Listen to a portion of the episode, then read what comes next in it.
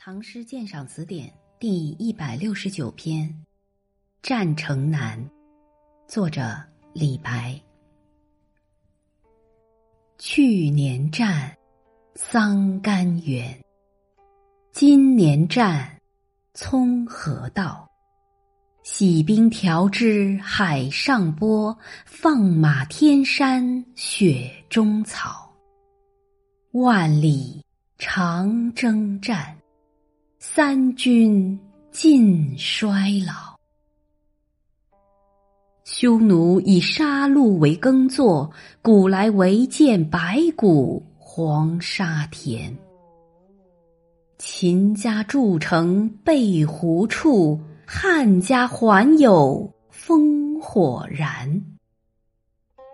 烽火燃不息，征战无已时。野战格斗死，败马豪名向天悲。乌鸢啄人肠，衔飞上挂枯树枝。士卒屠草莽，将军空而为。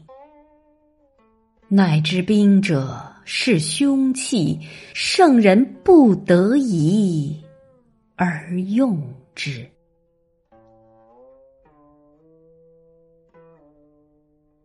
这首诗是抨击封建统治者穷兵黩武的。元萧世晕说：“开元天宝中，上好边功，征伐无时。此诗盖以讽也。所评慎重恳请。天宝年间。”唐玄宗轻动干戈，逞威边远，而又几经失败，给人民带来深重的灾难。一宗宗严酷的事实汇聚到诗人胸中，同他忧国悯民的情怀产生激烈的矛盾。他沉思、悲愤，内心的呼喊倾泻而出，铸成这一名篇。整首诗大概可分为三段和一个结语。第一段共八句，先从征伐的频繁和广远方面落笔。前四句写征伐的频繁，以两组对称的句式出现，不仅音韵铿锵，而且诗句复沓的重叠和鲜明的对句，给人以东征西讨。转配不息的强烈印象，有力的表达了主题。洗兵条支海上波，放马天山雪中草。这两句写征行的广远。晋左思《魏都赋》描写曹操讨灭群雄、威震寰宇的气势时说：“洗兵海岛，刷马江州。”此二句用其意。洗兵，指洗去兵器上的污秽；放马，指牧放战马，在条支海上洗兵，天山草中牧马。其征行之广远，自现。由战伐频繁进至征行广远，境界扩大了，内容更深厚了，是善于铺排点染的笔墨。万里长征战，三军尽衰老。这两句是本段的结语。万里长征战是征伐频繁和广远的总括，而三军尽衰老是常年远征的必然结果。广大士兵在无畏的战争中耗尽了青春的年华和壮盛的精力。有了前面的描写。这一声慨叹，水到渠成，自然坚实，没有一点矫情的喧闹叫嚣之感。匈奴以下六句是第二段，进一步从历史方面琢磨。如果说第一段从横的方面写，那么这一段便是从纵的方面写。西汉王褒《四子讲德论》说。匈奴夜在攻伐，事在涉猎。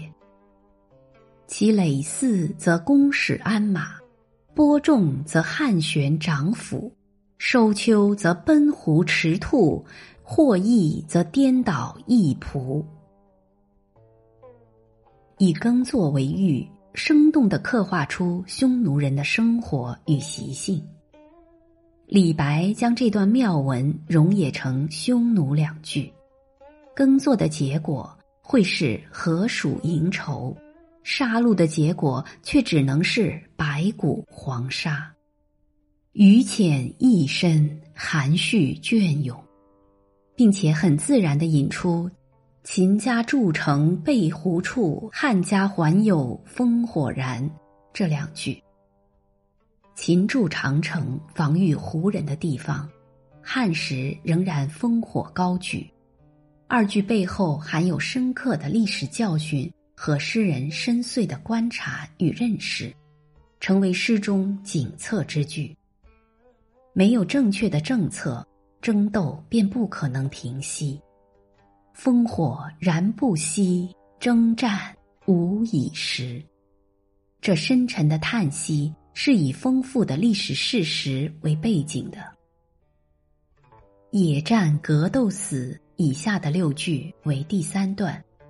集中从战争的残酷性上揭露不义战争的罪恶。野战二句着重勾画战场的悲凉气氛。乌鸢二句着重描写战场的凄惨景象。二者相互映发，交织成一幅色彩强烈的画面。战马独存，有感不足，加以豪名丝主。更增强物在人亡的悲戚，污浊人肠有已不足，又加以闲挂枯枝，更见出情景的残酷，都是带有夸张色彩的浓重笔墨。士卒二句以感叹结束本段，士卒做了无谓的牺牲，将军呢，也只能一无所获。六韬说：“圣人好兵为凶器，不得已而用之。”全诗以此语意作结，点明主题。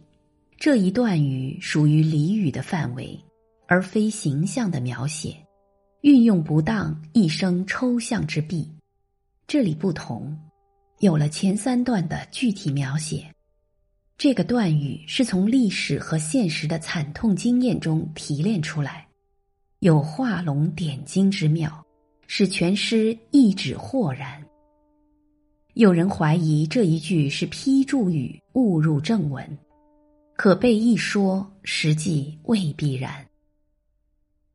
这是一首叙事诗，却带有浓厚的抒情性，事与情交织成一片。